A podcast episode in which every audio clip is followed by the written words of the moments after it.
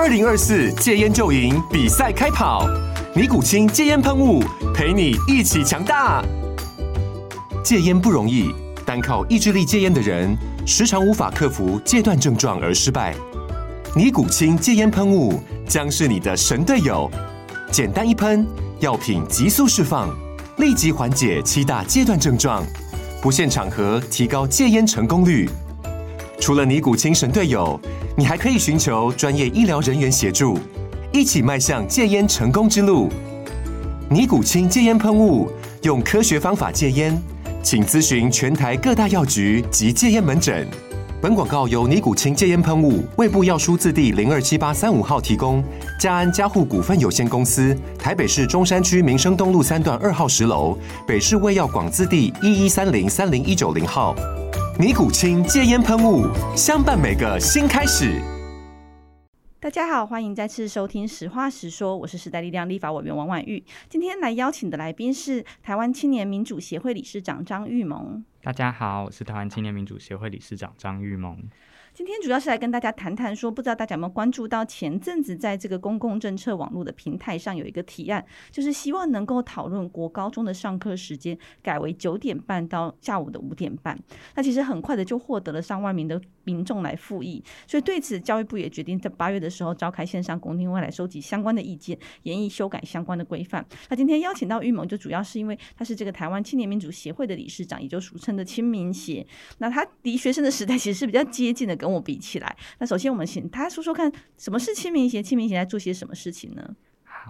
台湾青年民主协会其实是一个在二零一八年才成立的组织，所以我们其实非常年轻。那我们的成员也非常年轻，最小的成员大概才十四岁左右。那所以其实我们是非常关注在台湾青年怎么样参与公共事务的发展。那所以我们有两个很重要的目标，第一个就是监督现在政府的青年公共政策，第二个目标就是我们希望可以在社会里面做民主教育的扎根。嗯，那我们先回到这件事情，就是在这个提案上，希望能够把国高高中的上课时间改为九点半到下午的五点半。那我个人其实非常支持，就是回想我的国高中时代，其实最大最大的印象就是永远都睡不饱，基本上就是一到下课大家就会趴下来。那如果老师上课又比较声音比较沉重的一点点的话，其实很多同学也会在上课中就不小心睡着了。那我们那时候其实还有一些老师还蛮体贴，就是说，哎，他睡着了，那让他睡一下好了，他一定很累。那我们等下再叫他起来。所以显见就是说，其实，在台湾的国高中是很容易就有睡不饱的情况下，影响到这个学习的品质，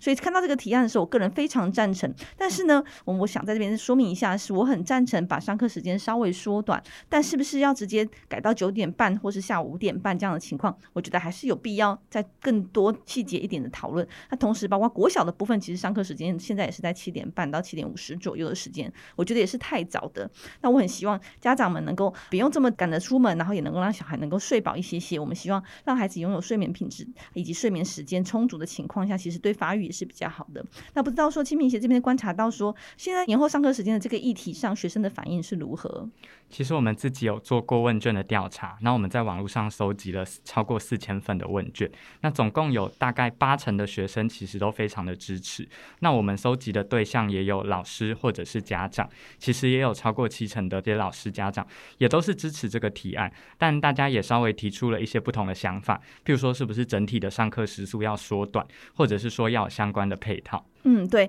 但其实我那时候蛮惊讶，是因为这个议题其实已经讨论了好多年。那以前我比较看到的是学生们很支持，但是老师和家长是稍稍保留或是比较保守，甚至是反对的情况。那我觉得回到现在来说，如果普遍都是支持的情况下，我们觉得说对，那确实应该紧急或尽快的来召开这样的公听会，收集相关的意见。那刚刚回到说，呃，我的学生时代印象中就是国高中永远睡不饱的情况。那他其实我的睡眠时间算很正常了，就是我国高中大概都是九点多十点就上床。然后呢，那当时我选择了一间在家里旁边的学校，包括高中也是，就是希望能够减少一些通勤时间，能够睡饱一点点，然后到学校之后，然后再开始学习。那不知道玉萌说，诶，你的国高中时间有没有花很多时间在通勤上，或者是睡眠品质是如何，睡眠时间是如何呢？其实因为我国中跟高中都读台北市的私立学校，那他花在学校学习的时间非常长。我们是七点半就要记迟到，那到了晚上，其实我们还有自主强强制的学校强制的第九节，那这都已经违法了啦。但是当时，呃，我们下课时间是晚上的五点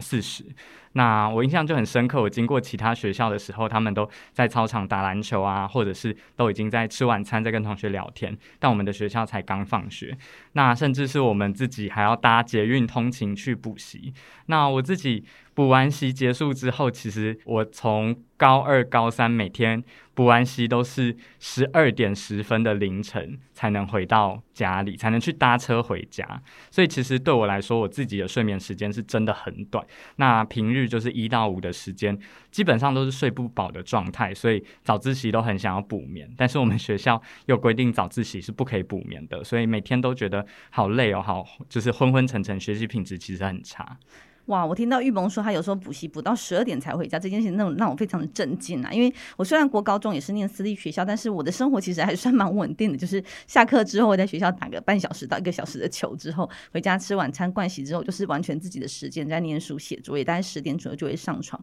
那即便是现在，就是我当了妈妈之后，我看到我的孩子们，相对的，我们其实也没有给孩子很多的功课压力。但是呢，如果我们看到这个美国儿科医学会 AAP 的资料显示啊，如果在这个学龄的时候，比如说六到十二岁，适当的睡眠时间其实是九到十二小时，那十三到十八岁的孩子需要睡眠时间是八到十个小时。那以我家有一个七年级的小孩，就是现在所谓的国一的小孩，他其实他属于睡眠比较重视、比较需要多一点时间的人，他大概一天要睡到十个小时。那即便即便他早上七点多要到学校，他睡到七点，然后匆匆忙忙的吃早餐上学的话，然后晚上大概九点多开始睡，其实也顶多顶多就是将近十个小时。所以对他来说，其实睡眠仍然不足。因为我们在看待这个议题的时候，其实有一些家长们会说，哎，那其实不是早睡的问题呀，不是早上学的问题啊，因为就算晚上学，还是很多人会晚睡。或是并不会让大家睡眠时间比比较饱，因为会觉得说，诶，如果我更晚到学校的话，我是不是就会更晚睡？比如说原本是十二点睡，会不会搞到一点和两点睡？但其实这部分呢、我们之前有查到一些相关的资料，是表示说，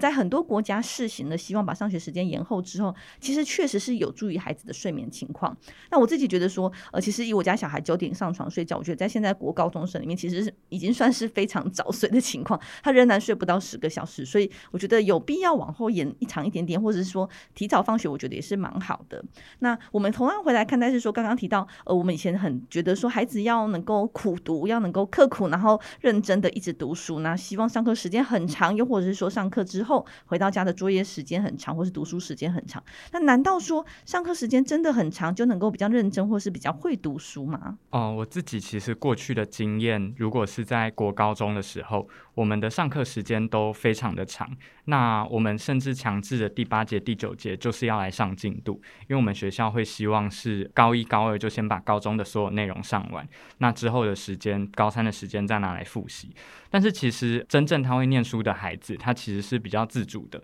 然后他比较会安排自己的进度。那我自己高三才发现说，诶，原来跟着学校的进度这样子走，其实对于自己的学习状态是，因为所有人都要配合学校的进度。那我们甚至早自习。有小考，早自习结束后的第一节还有周考。可是，一旦你脱离这样的环境，其实你就开始不知道怎么念书了。所以，我觉得其实国高中。除了真正在读书、读这些课业的内容之外，更重要的是你认识自己，然后学习你怎么样去安排时间，怎么样念书。所以，其实像刚刚委员提到的，如果他可以自己安排他下课的时间，那他要晚睡，那也是他的选择。那所以，我觉得这样对于一个孩子从国中到高中，乃至于到后来大学，没有人可以看着他念书，他才是一个比较良性的发展，他自己可以安排他的节奏。对啊，玉萌说到这个，我其实也蛮有感触的。就是我们以前在那个年代，很多人说我大学就是有你玩四年，因为到了大学之后，就再也没有人在那边帮你安排好所有的时间表，或者是我的进度的情况下，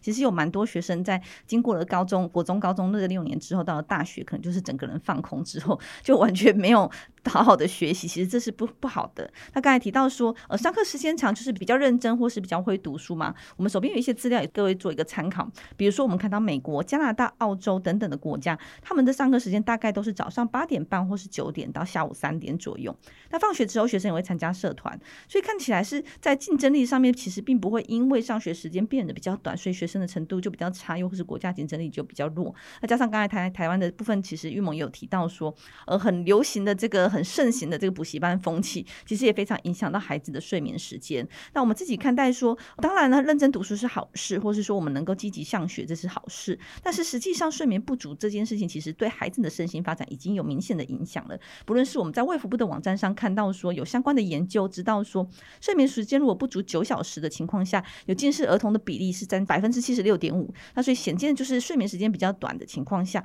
有可能会比较容易有近视或是视力不良的情况。那所以希望提醒孩子们能够注意。家长也能够一起来做努力，希望他们拥有足够的睡眠时间，才有办法维护好视力。又或者是我们看到美国的国家睡眠基金会有指出来说，青少年时期的这个睡眠时间会推迟，因为在青少年呃在晚上十一点以前，如果仍然清醒的话，其实是蛮常见的。但是如果以刚才提到青少年每晚需要八到十个小时的情况来看待，如果没有充足的睡眠，其实是会非常明显的影响到他们的学习能力、健康以及情绪等等。那其实国内外也有非常多的研究在研究这个睡眠品质以及睡眠时间的部分，所以看起来。睡眠不足的情况下，其实是会影响到孩子的身心发展，也会影响到学生的学习效果的。那接下来我们要问问一萌说，诶，那你过去的情况下，刚才提到说这个早自修的情况，其实都会拿来小考，又或者甚至上到第八节、第九节。那现在这部分现在仍然是合法的嘛？是不是大部分的学校也还是有这样子做？其实如果它是第一节以前的早自习的时间，那它就是属于非学习时数。现在所有的非学习时数，你就是不能强制学生来参加，那这就是教育部的规定。所以其实我们自己也做了调查，那大概有八成的学校，它还是会在非学习时数，也就是早自习的时候，如果你缺席或者是迟到，我就透过譬如说爱校服务或者是记你过这样的方式来处罚。其实这些都是违法的。那现在因为教育部通过的法规，其实各校它落实的情况是很低的，所以我们也希望说，如果我们要延后孩子的上学时间，那我们先从早自习来做起，因为这不会影响到他整体的课程会不会缩短。如果早自习真正是让学生自习的话，那就让他自己安排时间吧。嗯，刚刚提到说，现在早自习的时间其实是不能强制的，那包括第八节课，其实也不能强制学生要上。但实际上，就我们的观察，是在国高中的时代，其实常常老师们会利用早自习拿来考试。那第八节的部分，当然是会让家长选填志愿，但是我觉得在那个整体的氛围之下，其实大部分的学生仍然都会选择要上第八节。那同时就是说，还有第八节课其实是依法规定是不应该上进度的，是让大家有复习的状况，让大家能够学习的。那实际上，因为我的孩子是国中的，那他也是少数在学校选择不上第八节的学生，但是就会看到说，诶，其实学校有时候还是会用第八节课来上一些进度，所以其实这样就会造成一些差异，让孩子们其实也不敢说不去早自修，或者是说不敢不上第八节。那像这些部分，我觉得都是应该要持续来做推动的。但是呢，是不是就像提案这样讲的说，诶，我们直接把上课时间缩短了就可以解决呢？我想也不是。我自己看观察是，如果我们这个上课时间要缩短或是延后上学，其实很多家长讲的不只是国高中，包括国小的部分。也希望这样子来推动，希望让孩子能够睡饱来。但是同时，我们也接到蛮多的澄清，就是说，哎，家长也要上班啊，尤其是国小的时候，我必须要先把孩子送到学校去之后，我再去上班。那如果比较晚到校的情况下，那孩子怎么办？我怎么送他去？我又去上班。所以，我们个人的意见是表示说，缩短上课时间或是延后到校，基本上是支持的，但是应该有相关应的配套方式。比如说，像我的孩子还在国小低年级的情况下，我们看到说，在放学时间，中午放学之后，学校可能会有这个课后照顾班，那是不是可以在八点半或是九点上学以前有一个课前照顾的部分，或是有一些课前的一些选择性，让他们能够来做处理和调整，让可以晚到校的学生和家长们能够选择晚一点到校，晚一点上第一节课。但是有必要的人还是可以提前依照现在的节奏到学校来做。所以这部分其实我们就很希望说，透过公听的方式来广纳意见，看如何来进行配套的部分。那不知道说玉萌这边有没有看到一些家长或是老师们的反应，担心延然后到校或是说提前放学会不会对学习造成的影响的担忧？其实刚刚委员提到这个比较早到校的学生，就算他没有往后延后到九点半或八点半，其实现在就有很多的学生他在迟到记迟到之前的时间就已经到校了。所以像我自己高中是七点半会记迟到，但是如果他住比较远的孩子，他可能家长也需要比较早出发，那他常常是六点半或者是七点就已经到校了。那个时候其实学校也就会安排人力来开门来照顾这些孩子。所以我觉得这在现行的状况。况下，其实就可以处理了。那我另外也觉得，其实我们的课纲，当然现在的一零八课纲还在实施，跟未来要检讨。那其实我们是不是可以纳入一个检讨的指标，就是我们未来把整体的上课时间缩短？因为其实我们现在在这个课纲里面就有规定，我们一个礼拜的上课时数是三十二到三十五节。那所以我觉得，其实整体大家学习的这个内容或节数也需要做降载。那这个其实也是家长跟老师很核心的担心，因为他们会觉得说，诶，那我这么多的内容，你给我的时数减短，我怎么可能教得完？所以我觉得，如果我们要来讨论这个学习时数、上课时间的延后，整体其实应该搭配的是我们在教学的现场，这些老师、这些家长，他应该也要有一个。可以表达意见，像是这一次沟通公听会的这样的管道，我觉得是非常好的一个尝试，也是台湾很好的开始。嗯，我觉得看到这个部分呢，玉萌提到说，如果呃上课时间缩短一些些，有很多课纲的时数或是课纲的内容，恐怕会上不完。那我自己在这段时间，就是因为刚好是这个疫情期间停课停不停学的状况下，我其实就有观察到说，哎，其实孩子的学习模式以及授课模式，其实有做一些弹性的调整。比如说以前老师可能会一整节课讲好讲满，然后学生拼命的吸收，然后拼命的去聆听这样子。但是呢，因为线上上课的关系，其实大家多多少少都会担心孩子的视力会不会受到影响，或者是因为线上上课比较互动，没有办法像在课堂上这么的专注，或是这么的频繁的情况下，有些老师其实就不会把上课时间上到这么满的情况。但我会看到说，诶，有些老师就会弹性调整，说有一些内容大概提点出一些方向之后，请小孩自己阅读之后，在课堂上提出问题来。那我觉得这样其实是蛮好的，就是说，呃，大家可能在学习的模式上，也可以同时一边来想想课纲上的东西，或者是说这些教授的内容是不是一定要由老师来做教导，还是说我们期待的是能够有一些呃让孩子自发自动自学的管道，让他们能够开始练习自己为自己的课业负责，而不是仍然有点偏向是传统，你听我讲，然后类似填鸭式的方式把这些东西都灌进去。所以我觉得像刚才提到这些配套措施，其实都必须要来做讨论。那可能也不能只单看说时间减少就好了，而是相对应的授课内容、授课方式，可能也可以一并来做一个讨论。那玉萌这边有没有什么要补充的呢？其实我们也觉得说，像这一次的上课时间延后，让学生一起来发表意见的方式，可以来多增加。因为像这一次的公听会，就我所知，有非常多的学生在线上啊，他就可以请一个小时的公假，然后来。透过线上的方式，在公听会发表自己的意见。那好多的学生他就跨越了这个区域，然后跃跃欲试，觉得诶，我可以把自己的意见传达给教育部。那我们也认为这个方式是一个很好的开始。所以，如果未来有其他跟学生权利相关的提案，我们也认为可以透过这样的方式来让学生一起参与讨论。